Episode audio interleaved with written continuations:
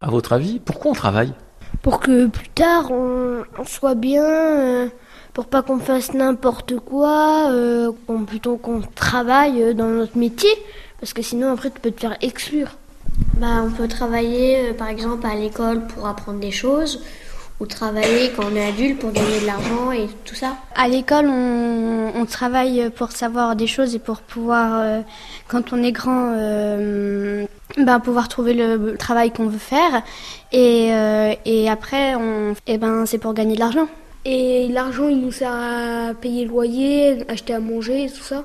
Et aussi si euh, par exemple t'as pas très bien travaillé à l'école car tu sais pas grand chose, bah tu peux pas faire beaucoup de boulot. Bah euh, c'est vrai que si t'as un métier plus tard c'est c'est bien, ça te sert à gagner de l'argent, acheter à manger, tout ça, euh, acheter ta maison pour pas que tu te euh, si la nuit dors dans une forêt, tu peux te faire blesser par un, un espèce d'ours ou je ne sais pas quoi.